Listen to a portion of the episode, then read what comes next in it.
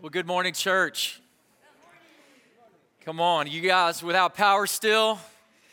We can smell the people that are. Hey, we love you in Jesus' name. I'm glad you came today. Today, hey, there's power here.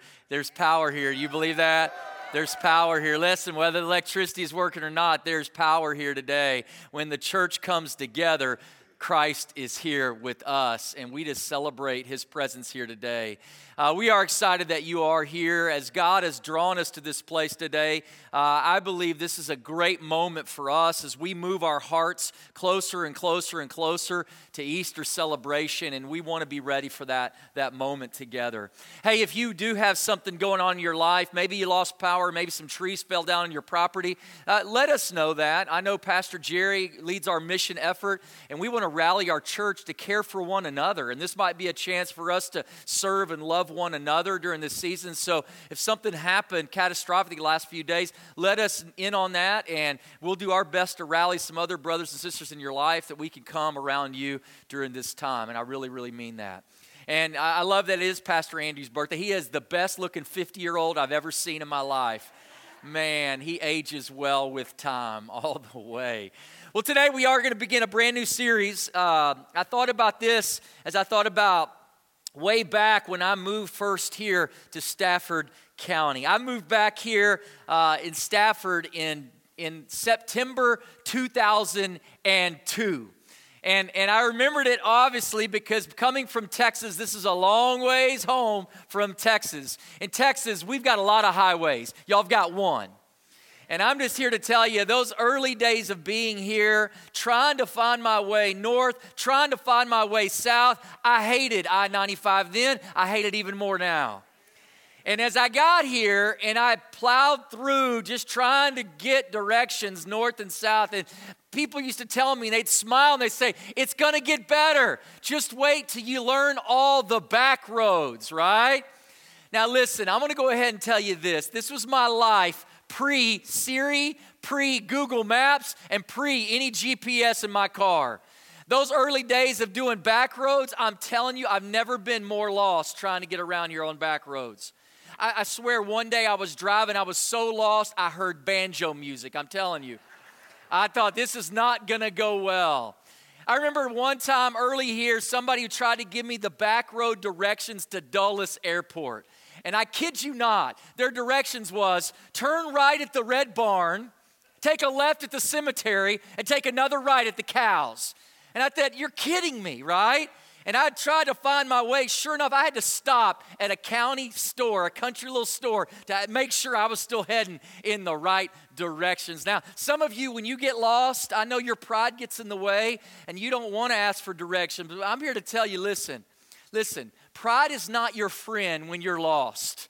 Pride is not your friend if you're broke down and lost, right? You gotta, you gotta ask for directions if you're gonna go somewhere. Well, in those early months of being here, Pastor Greg said, I'm gonna help you out, Todd. And I literally rode around with Greg, going to Fredericksburg, going north, and he took me on all of these back roads. And he taught me to find my way. And, and that guide, that guide, that personal guide made the difference. I'm just going to go ahead and tell you. So now, all these years removed, 15 years later, people ask me to give them directions. You know what I tell them? Take a right at the red barn. A left at the cemetery and a right at the cows, right? I, am telling you, there's something about finding your way back. Well, if you have a Bible there, turn with me to Luke chapter 1.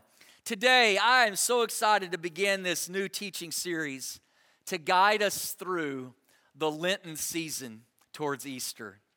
Now, as I think about this, this teaching, I tried to teach John the Baptist once before around Christmas time a few years ago, and we had two snow Sundays in that series.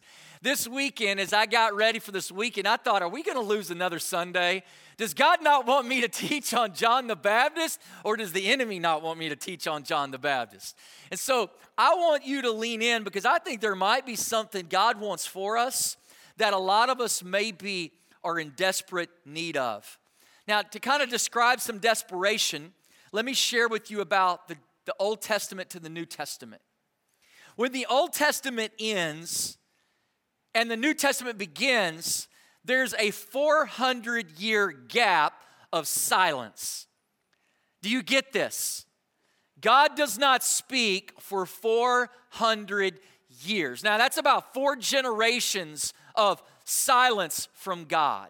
I want you to kind of feel this tension because times during these times it was spiritually dark. People felt hopeless while waiting on God, and people many days felt forgotten by God. Come on, can anybody relate to that today? And to get a little bit closer to this, times were spiritually dark and people were waiting and, and, and they were losing their patience while they were waiting. I wonder if you can relate to that. How many of you are patient people? Yeah, don't put your hand up on that one. We know anytime you pray for patience, what does God do next? Lots of opportunities come your way where you get to practice that muscle of patience. Well, as you could hang in there, I'm wondering if I could even hang in there for one generation, much less four generations. But that's exactly what's happening here in this moment. And then, where we pick up in the story in Luke 1, we find not only is a people, Israel, waiting on God, there is a couple, Zechariah and Elizabeth, who are also waiting on God for Him to come again or to come in the, as Messiah form. But then, in addition to that, they have been waiting on God to answer their prayer to have a child. They prayed their whole married life that God would give them a child. And yet now they're an older couple and they've not had a child. I wonder if they even stopped praying about that once they got past certain age to say, well, I guess that wasn't God's answer, or God wasn't going to fulfill that in our time here. Well, that's where I want us to pick up. Let's look at verse 5. Luke 1, verse 5. The timestamp says it's in the time of Herod, king of Judah, Judea. Now, Herod was a king that was all about himself and creating a great name. And also, he was a king that was all about paying honor to Caesar, the, the emperor of Rome. And in this theme, we get an idea of the time frame that he's the king, and there was a priest named Zechariah. Now, there were many priests at this time, yet he belonged to a priestly division of Abijah, which, which his wife Elizabeth was also a descendant of Aaron, giving you a head nod back to the Old Testament with Moses and Aaron. Both of them, Elizabeth and Zechariah, were righteous. They were living in a right way in the sight of God.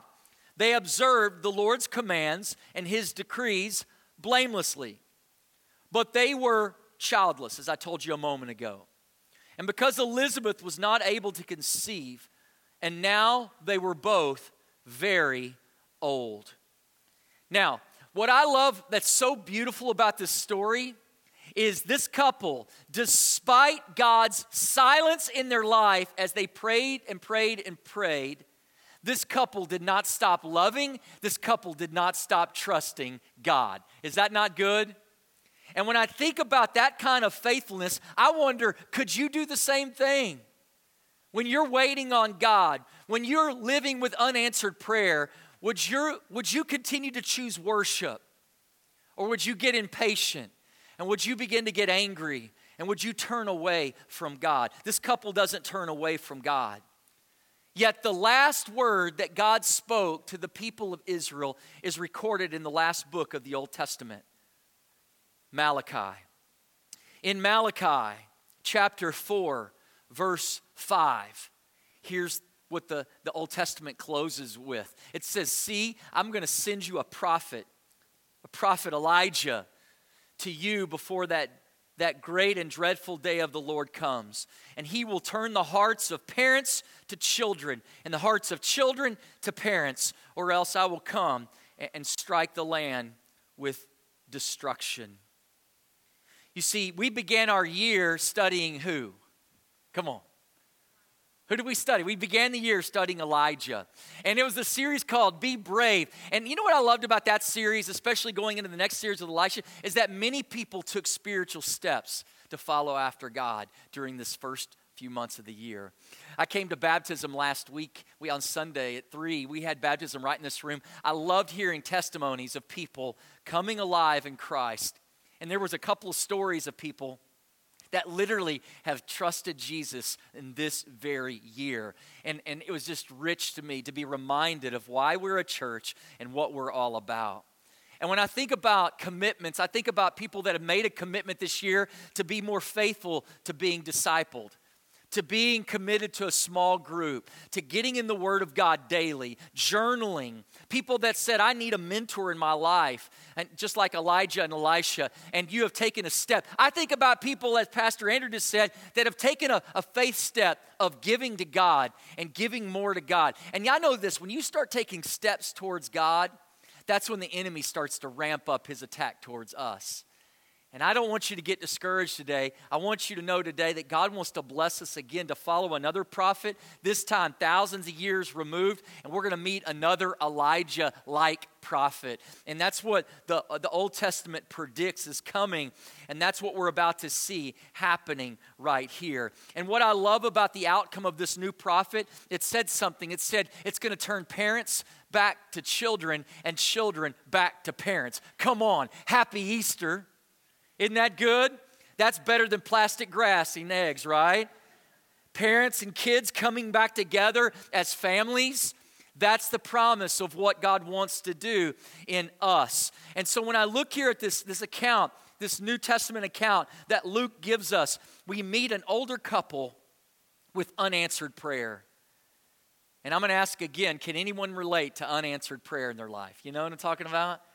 We've all been there, right? How do we stay faithful with unanswered prayer? Well, Zechariah is a priest. And, and, and a priest in Israel would have to travel two times or two weeks out of the year to serve in the temple.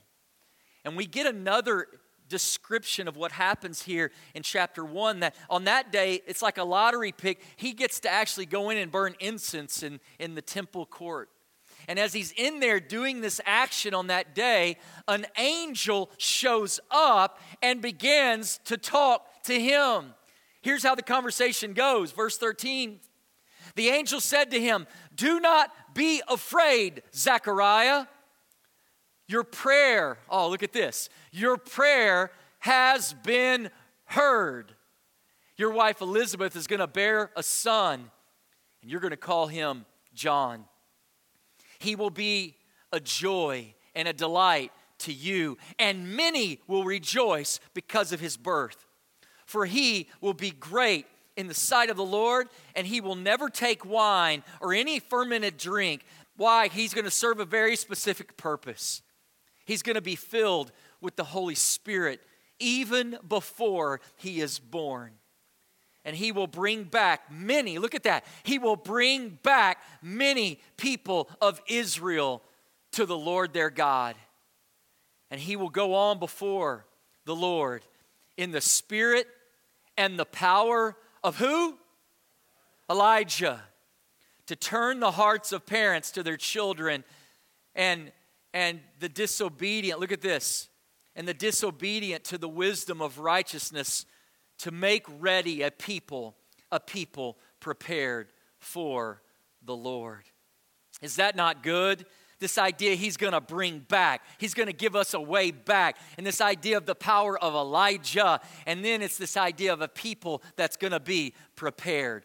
Did you hear all that? Come on, come on, Zechariah, priest. Did you hear all that? Your prayer, your prayer of the last few decades has been heard and not just heard, your prayer is now going to be answered. You're going to have a son, and your son is going to prepare the way for the coming Messiah.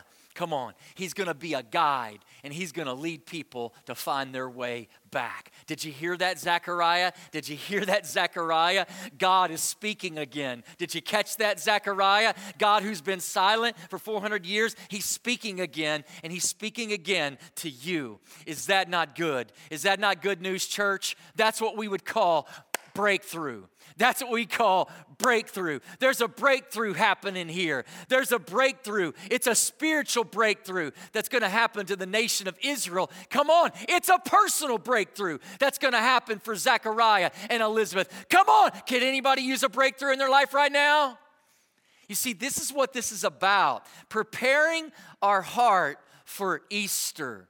That's what this is all about. It's, it's desiring from God what only God can do. He wants to do a breakthrough, but are you ready for a breakthrough? That's the question. Are you ready for a breakthrough? There's two anchors in the church calendar every year. Come on, what are they? What are they? Christmas and Easter, right? You got it. At Christmas time, those weeks leading into Christmas, we call it the Advent season to prepare for the arrival, right? The arrival of Jesus coming. And then at Easter, we call that the Lenten season, where we're looking at our hearts, where we're looking at our relationships, where we're looking at our commitments and our pursuits, and we're saying, God, is there anything undone in me? Is there anything that I need to give back to you? Is there anything that needs to change right now? God, I need a breakthrough. That's what Easter invites us into. And so I invite you this Easter to open your heart a little wider, and I ask you to come a little closer and, and begin to see the Lord in a little deeper way in your faith. You see, this Easter, we're going to let John the Baptist be our guide as he guides us closer and closer and closer to this memory of Easter. And, and I think about this Getting directions is helpful, but there's something greater when you have a guide. A guide changes everything. Isn't that good? Let me give you four things to write down real quick about a guide. Let me show you this. This is this is four reasons you and I need a guide right here. Number 1, a guide shows you the big picture. I'm here to tell you church, too often we're living the smaller story. Too often we're getting tripped up in our own personal stuff and we miss the greater, grander story of what God is wanting to tell. And, and I'm telling you, a guide will show us there's a bigger story at work. Isn't that true? Number two, a guide shows you where you are. Sometimes we're lost and we don't even know we're lost. A good guide will shine light on where we're at and give us up our location to help us to help us to find our way. And not only that, he doesn't stop there. He begins to show you where you need to go. A good guide will show you the outcome that you already desire in your heart. And we need a guide to show us the way. But we also need a guide that's truthful and to talk about the roads to take and also the roads to not take. Amen? Now, listen, if God has been silent for 400 years and God's about to prop up a prophet of John, what kind of message is he going to give to the people of Israel? There's going to be some people that aren't going to want to hear what he's about to say, right? And it's in that moment we realize we really do need a guide because in this moment, in this moment, it's, it's when we realize what we're missing. Now, as I think about this idea of Easter and asking about breakthrough, I, I want to get real personal with your life. Where in your life could you use a breakthrough? I think about some of you teenagers, some of you kids in the room that right now you're, you're getting up every day and you're going to school. And I know there's a lot of days you don't feel like it but you get up and you have to go. And maybe you don't want to go. Maybe mom and dad push you to go or, or something in that. And, and maybe sometimes you're just there and you're not even really in that engaged. You're not even really that committed but you're there and you're just kind of checking the box of at least being there. But some of you are working hard in the classroom. Some of you are working hard. And maybe just maybe wherever you are in that continuum you're wanting a breakthrough and you're asking God to show up. You're asking God to give direction. Come on, can you relate to that today? And then I thought about the adult in the room that's in a job right now that feels like labor. That's hard. You used to be excited about getting there and going there and being there with people and working hard, but something's changed and it's just not that enjoyable anymore. And right now, you're working hard just to get enough energy to get there. And you're asking God, God, could you get a breakthrough? And sometimes we think the breakthrough is a new job, and sometimes that might be it, but the breakthrough might be in us to be open to what God wants to do next. And, and I'm wondering who maybe is in that situation today that says, man, that would be great to have that kind of breakthrough. I'm thinking about how often relationships that start electric begin to kind of grow casual. And, and oftentimes friendships grow dull or, or you kind of separate and remove from time with each other or even dating relationships that, that now don't seem to be on the same path together or even marriage oftentimes that, that once used to be till death do us part excited about where we're heading together to i can't stand this person. And, and the times that we pray god what would you change? What would you do? And we say well we've fallen out of love. And god says no you need a breakthrough you need me to break through right now what's become hardened in you. I think about the one that's maybe in that health issue right now, that's struggling right now, and you're doing all the things that the doctor's prescribing, and you haven't seen a change just yet. And you're taking the medicine, and you're going to physical therapy, and, and you've got that surgery scheduled, or maybe you've come on the other side, and you're hoping that that biopsy is now going to come back clear. And, and it's like you're praying, and you're hoping, and you're believing, but you're wanting a breakthrough. Come on, can you relate yet? This is what the ache of the story is in Luke 1 is that they're wanting a breakthrough. And I'm even thinking spiritually speaking. Some of you that have taken these new steps and you're not seeing immediate difference. And it's like, isn't it funny? Sometimes we treat God like I Dream of Jeannie, right? You know, I did this, God, you now have to do this. And yes, God's promises are true, but God's about a relationship. Sometimes, don't you just want a breakthrough? As you're reading that word, you want there to be a breakthrough. Come on, as you're praying and praying and praying like Zachariah and Elizabeth, don't you just want answer to that prayer that you've been praying for so long and you want to see a breakthrough? As I was thinking even about that, I wonder I wonder what we would do if what we're praying for today if it actually happened. What would we do? What if God's unanswered prayer is actually protection for our lives? Because sometimes what we think we want, what we think we need, if God actually answered that, man, our lives might become worse versus better. Are you with me yet, Garth Brooks? It's this idea of what we're longing for. Does it match up with what God's longing for for us? And here we show up, and God finally starts speaking again through the angel as he tells Zechariah that you and your older wife, Elizabeth, are about to finally have that son that you've been praying for. And then Zechariah, what does he do? He questions God. He questions that angel. He doubts. And then what happens to him because he doubts? You remember the story? What does the angel say?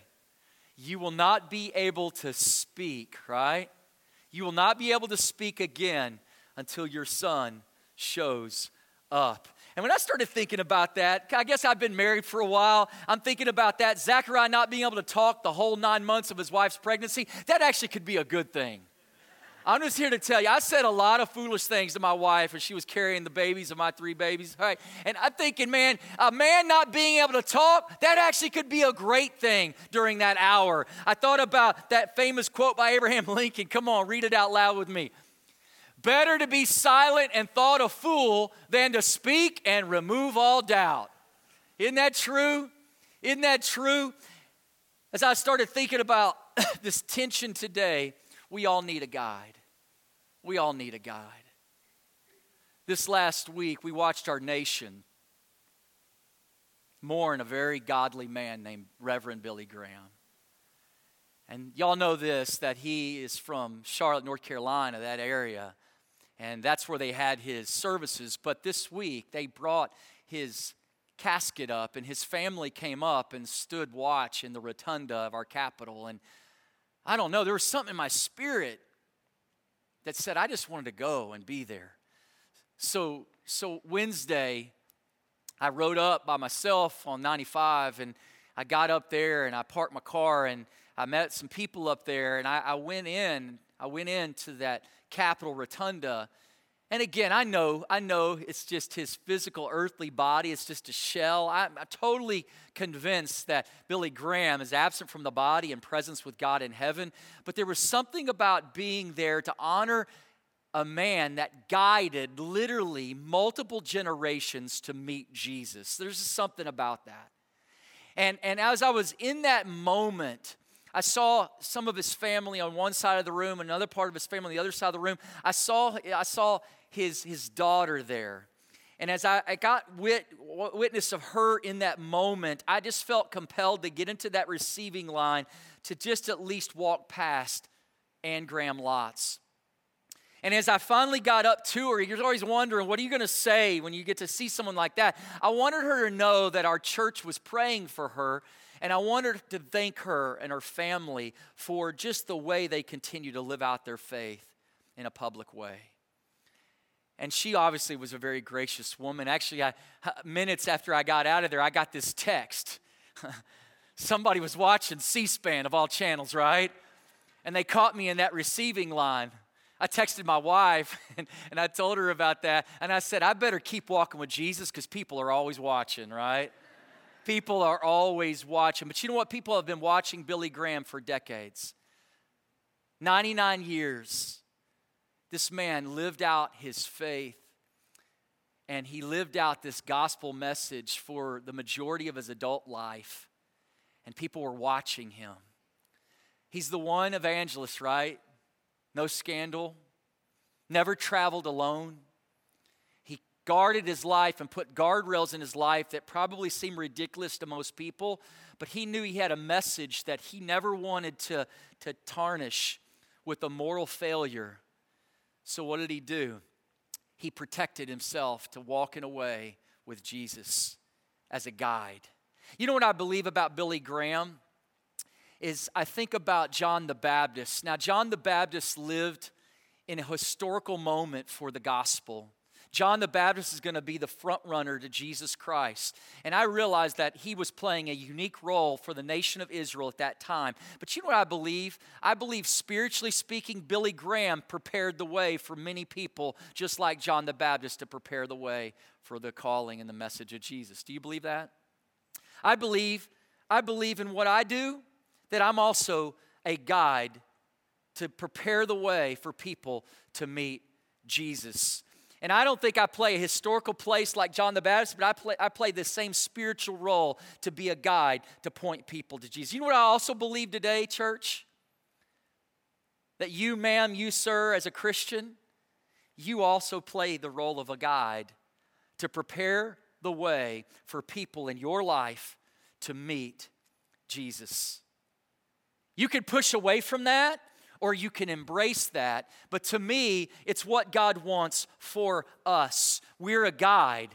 Yeah, we need a guide. Yeah, we are a guide. And John's life is going to break God's silence and it's going to prepare the world for the coming Messiah, Jesus. I like this as the story continues. Look at this, verse 39. It says, When Elizabeth was in her last trimester, right, she received a visit from her younger niece, Mary. And in this visit, Mary had just received some awesome yet overwhelming news as well. Watch what happens here in verse 39. It says, At the time that Mary got ready, she hurried down to the hill country of Judea, where she entered Zachariah's home and she greeted Elizabeth. Now, when Elizabeth heard Mary's greeting, the baby leaped in her womb and Elizabeth was filled with the Holy Spirit. In a loud voice, she exclaimed, Blessed are you among the women, and blessed is the child that you will bear. But why am I so, so favored that the mother of my Lord should come to me? As soon as the sound of your greeting reached my ears, the baby in my, my wound, in my stomach, leaped for joy. Blessed is she who has believed that the Lord would fulfill his promises to her. That was true for Elizabeth, and that was true for Mary, and I believe it could be true for you and I today. You know what I love about John and Jesus? They meet one another before they ever come out of their mom's stomachs. Isn't that incredible? And something happens here that's so supernatural. Now, to kind of explain that, a lot of times when I meet people, I'll, I'll finally get to a place in the conversation where I'll ask people, Are you a Christian? And I ask that sometimes of people here at church, and, and are you a Christian? And oftentimes people will say, Yes, yes, I am. And then I'll follow it up by saying, Well, tell me when that happened. And, and you know, I know sometimes people will say this, Well, I, I've been a Christian my whole life. Or they'll say something like, you know, I was born being a Christian. Now, I know what they maybe are referring to is this idea that I, b- I was born into a family that worshiped Jesus and I didn't have a chance or a choice. It just happened. But, but we know that's not literally true because the Bible is very clear that you and I are physically born. Y'all believe that, don't you? Well, you're here today, so you should believe that. We're physically born, but the Bible is also very clear. There comes another moment where we have to enter in to be spiritually born. Jesus said, You must be born again. Yet, if we ever got witness to someone being a Christian their whole entire life, John the Baptist might be the closest there. That he was filled with the Holy Spirit in the womb. We don't get a story like that about anybody else here in this moment. And so there's something about this moment that is special. Now, we believe when we confess Jesus is Lord, it's our way back to God. And God promises those in Jesus will be saved, and those in Jesus will be filled with the Holy Spirit. And the only one who can truthfully say they've been a Christian their whole life is who? It's John. It's John. Now, John's going to play a very specific role, so he's going to be given a Nazarite vow. A Nazarite vow means he's not going to drink any alcohol his entire life. And then he's going to be set apart for a special assignment, and he's filled with the Holy Spirit. His life is purposed to the point to point people to Jesus and to let people see who Jesus is that he is the Messiah. Now, I like the name John. John. John means God is gracious. And I think that's safe to say Zechariah and Elizabeth felt that. That God answered their prayer decades after they thought he would. And God was gracious to their personal story. And then God was also gracious to begin to speak again in these days. I love it. Before John was born, right on the, the hour John was born, people were saying, What is this child going to be? For the Lord's hand is with him. Even Zechariah, when his mouth was finally opened back up again, we get at the end of chapter one, this long chapter in Luke, this song that Zechariah sings out loud. And I just want to tell you the few parts here at the end in verse 76. Here's what he says about his son as he sings about his son. He says, And you, my child, will be called a prophet, a prophet of the Most High, for you will go on before the Lord to prepare the way for him to give his people, look at this, the knowledge of salvation through the forgiveness of their sins. And because of the tender mercy of our God, by which the rising sun will come on us from heaven, to shine on those living in darkness, and to shine on those in the shadow of death, to guide our feet unto the path of peace. Isn't that good? In John's days, this earthly life you're going to live, John, is going to bear light to the true light that's coming. John, your life is going to guide guide people to salvation, to forgiveness of sin. God, John, your life is going to shine a light to prepare the way, and it's going to shine in dark places. It's going to shine where people are walking through the valley of the shadow of death. I'm going to ask you here today who needs a guide in their life? Who, who needs that light to shine? Who, who needs a breakthrough? Come on. In all of this, I believe that we need a guide. We need a guide and I started thinking about even how these words ring true to my life. This last Friday marked the one year anniversary of my sister's murder. So Friday, I was thinking about this weeks out is, is this has been a year that's been so dark. This has been one of the hardest years to walk. And I thought about Eli now with me and thought, you know, God, I don't want him just sitting in class that day.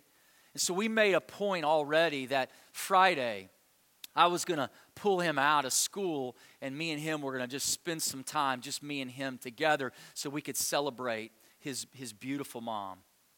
Now, I know the school's never happy for you to ever take a personal day, but, but like great Mark Twain once said, never let school get in the way of a good education. Amen? And I'm just so grateful that entire Stafford County decided everybody needed a day on Friday. And we all needed a day on Friday, right? And as we got away, we had time together. It was, it was meaningful time. I started thinking about this in this last year. I had only met Eli four times in his life, and they were like hour visits at that. Now Eli's with me every day, whether he likes it or not. And I guarantee you this Eli is making me better. You see, we need guides. We need guides in our life. And, and as we guide, we get to see the fullness of what God wants to shine. That He'll shine in darkness, He'll shine in the darkest valley of death. And to me, I just look at this message and saying, we need a guide we need a guide. Now, today I'm kind of setting up the series. I hope you'll come back in these returning weeks because I think there's something very important as we walk closer to Easter. I think Christians, if we wouldn't check out and think, oh, this is for unbelievers, no, no, this is for believers right now to prepare ourselves so that we can be the guide that God wants you to be and God wants me to be, that God wants us to be. Can, can we prepare ourselves? for this idea of Jesus coming. When I thought about that, I even thought about uh, Anne Graham Lotz' message. Did you see her little four minute message that's out there online? It's powerful. She said, I think my dad passing should say, Wake up, church. I think that's John's message. Wake up, church. Wake up. It's time for us to live in a distinct way. It's time for us to shine the light of our witness so that other people can come and begin with Him. And when I think about what God wants to do in our lives, I want to lead you just a few more questions to close out this message. I want us to do some self leadership. I think that's important. As we examine our hearts, our relationships, our commitments, it's time to do some self leadership. Because in light of this story, where God is breaking in after being silent for 400 years, and He's finally answering a prayer of, a, of an aged couple. I believe God wants us to do some work as we draw closer to the Lord. Can we do some work together, church? Come on, I need to know you're awake with me today. Can we do some work today? Here's four questions I want you to write down. Number one is this As we looked at the salvation call of John the Baptist, I want to ask you that question Is your call sure? You want to prepare for a breakthrough? Is your calling sure? Now, I give a lot of assignments at church, and I know some of you follow those steps and you practice your faith and you want to walk closer with God. And I know some of you do that. I know some of you have good intentions and say, I need to do that, but you never follow through. And some of you don't even fake it. You're like, I ain't doing that, Pastor. It's okay. Ask me. I'm just not going to do it. But here's what I'd love for you to do, Christian in the room. I want to ask you the question Is your calling sure? I want you to write your salvation story again. I don't want you to write the long version. I want you to write the short version so you'll actually do this. In a paragraph or less, I want you to write, I want you to write when. When did you first hear that good news? When did you confess Jesus as Lord? Who were the people around you when you trusted Christ? When did that happen? And you know why I want you to do that is because the psalmist in Psalm 51 7 says, To restore to me the joy of my salvation. I think the retelling of your salvation can recount a lot of joy of what God's done in your life up to this point. Would you do that? I'll give you seven days. Come on, seven days to track. I, I think some of you, you better do it today or you won't do it, right? Write it. Write your story out. If you want to be more courageous, share your story with somebody in your life. And preferably somebody that doesn't know Christ. Share with them how you came to know Christ. Share with them how God opened your eyes. Share with them how the people in your life helped you to understand and see. Listen, one thing people can argue about is what you believe about the Bible, but you know what? They can't argue is what God's done in your life. That's real if it's sure. If it's sure, God says you must be born again. Has that happened for you? Come on, number two, look at this. Is your vision clear? Is your vision clear? Now, this is important because vision leaks. We've often said that. Vision leaks. I believe every Christian ought to have a vision. Have a vision. What do I mean? Every Christian ought to have a ministry, ought to have a mission, and ought to have a message. I'm going to ask right now is your ministry clear? What is God calling you to do? Who is God calling you to serve right now? What is your mission? And I want you to think about how you live that mission out at church, how you live that mission out at home, how you live that mission out at work, how you live that mission out in your neighborhood. What is your ministry? What is your mission? And what is your message? Now, it might trace back to your calling, so those things have a relationship together. But right now, I'm asking is your vision clear? Is it clear? If it's if it's going to be tempted to leak or it's going to be tempted to get confusing, then every so often we've got to come back and restate it again so that we can get back to clarity again. I think John the Baptist is giving clarity again to what God is about and what God is for, and I want us to see that through his very life. Is it clear? I like this. Number three Is your passion hot? Think about that one for a minute. Is your passion hot? passion is the energy, passion is the focus, passion is the intensity to how we do things. And I wonder right now is your passion for Christ, is it hot? Is it hot? Now, I, I, this is bonus right here. I don't have this on a slide, but I think there's some passion killers that we all face. You might want to write these down. Some of you, this is why your passion's not hot. Number one, and they all kind of uh, they kind of have a first letter together. Uh, little David Jeremiah, here you go. Pace pace are you living a sustainable pace that's that's a, probably one a lot of us are guilty for right here in northern virginia the pace kills the passion all the time pace is a passion killer can we agree can anybody agree to that? Right? But it's not just pace, pride is another passion killer. And so many times we're doing it our way, we're doing it our way, we're doing it our way, that we don't submit anymore to God's way. We're not submitting our character to God because we're trying to do it our way. We're stubborn in that. Pride. Pride's a passion killer. Here's you another one pain. Going through pain in your life. And that's kind of where I've been. And I'm realizing today it's killing my passion. You see, when you start losing your passion, this is when it's hard to get up and keep moving, right? This is hard to, to stay focused in your calling and in your mission and ministry and your vision, right? Because the passion sometimes is the fuel behind it. What if this, what if this Easter, God wants to give you a breakthrough and, and He's going to speak through the pace and the pride and the pain of your life. And I'd go even further. Here's another one. It doesn't have a P, sorry. It's sin. Sin's a passion killer for you as a believer. If you're hearing God's word and you're not willing to live God's word, guess what? You'll find that passion begin to slip out of your life, wanting to live for God. Sin always over promises and under delivers, does it not? Sin always takes you further than you ever intended on going and keeps you longer than you ever intended on staying. Sin is your enemy, and it'll keep you from God, and it'll keep you from the passion that God wants you to be living with. Is your passion hot? Come on, can we at least let that be our, our question during this Easter season to say, God, am I, am I walking with you? Am I talking with you? Am I living for you? And here you go, last one. Is your love for God and your love for people growing? Isn't that interesting? That our vertical relationship with God gives us life and salvation, and it also impacts our horizontal relationships with people. Have you gotten stuck with you and God, or have you gotten stuck or broken with other people? These are good questions to ask our spirit during this Lenten season to say, God, are we in a right relationship together?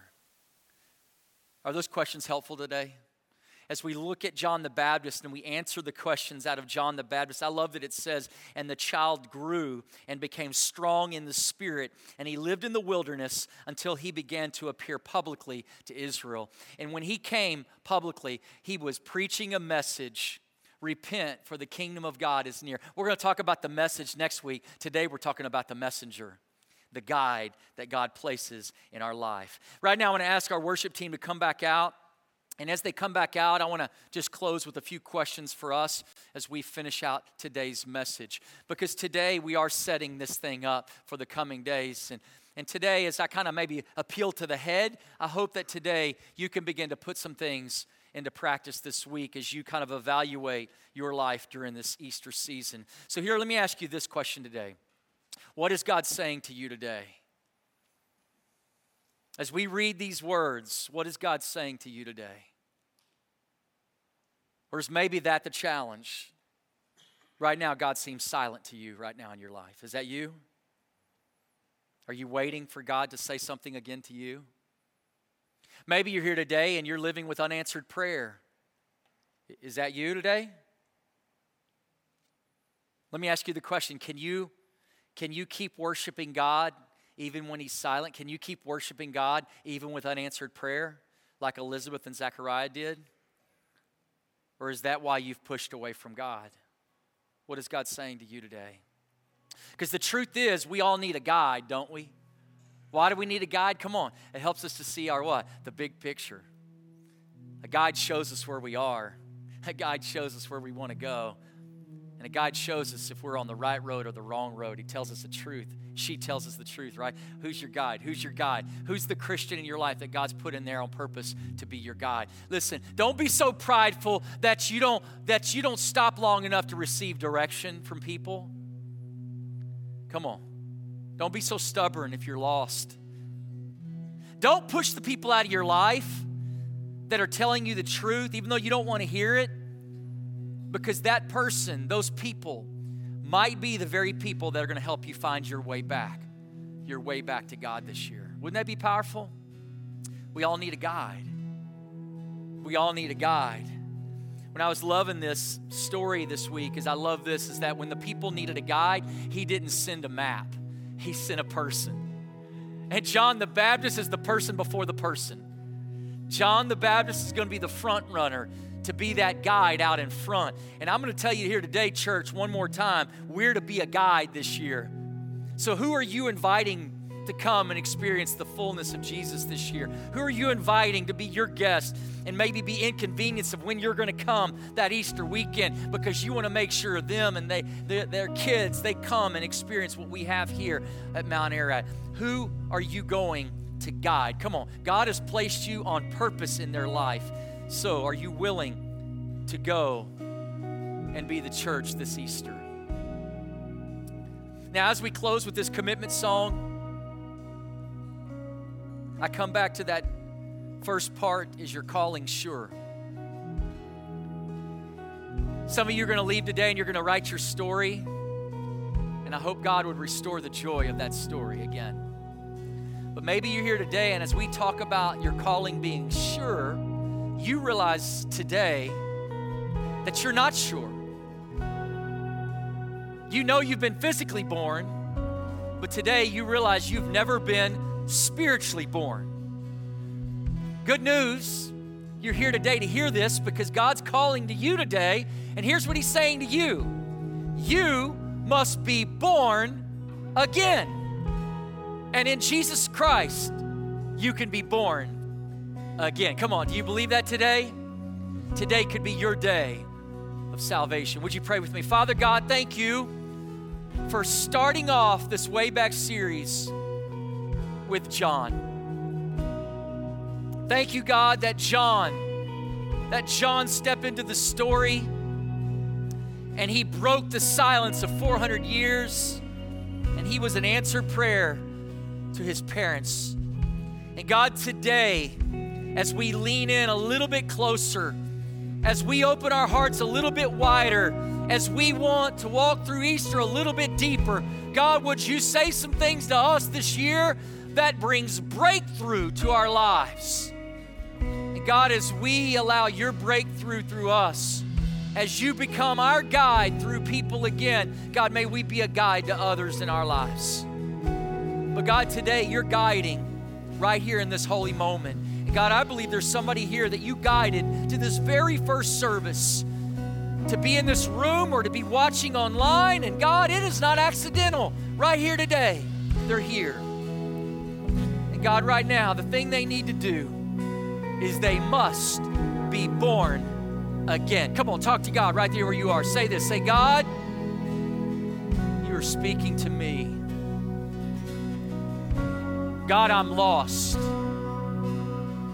I need Jesus. I need to be born again. Please forgive my life. I've made a lot of mistakes. I'm a sinner. And I need a Savior. Thank you, God, for saving me. And now, God, I live for you. This Easter, I live for you. And God, I want to guide someone else to meet you. In Jesus' name I pray. Come on, real quick, real quick. I'm so proud of what you just did here in this moment. Right there online, you just click that button and say, Today I just gave my life to Christ. If you're here in this room and you just prayed with me, if you just believe that Jesus is your only hope, your only way, and if right here today you were born again, I want to know who you are, but you got to show me. Would you show me right here in this moment? Put your hand in the air. Raise your hand up right now. If right now you just gave your life to Christ, come on, put your hand up, hold it up, keep it up till our prayer team gets to you. Father, thank you that you're the one that saves. Only you can save. Thank you for this Easter, God. Thank you for being our guide. It's in Jesus' name we pray. Amen.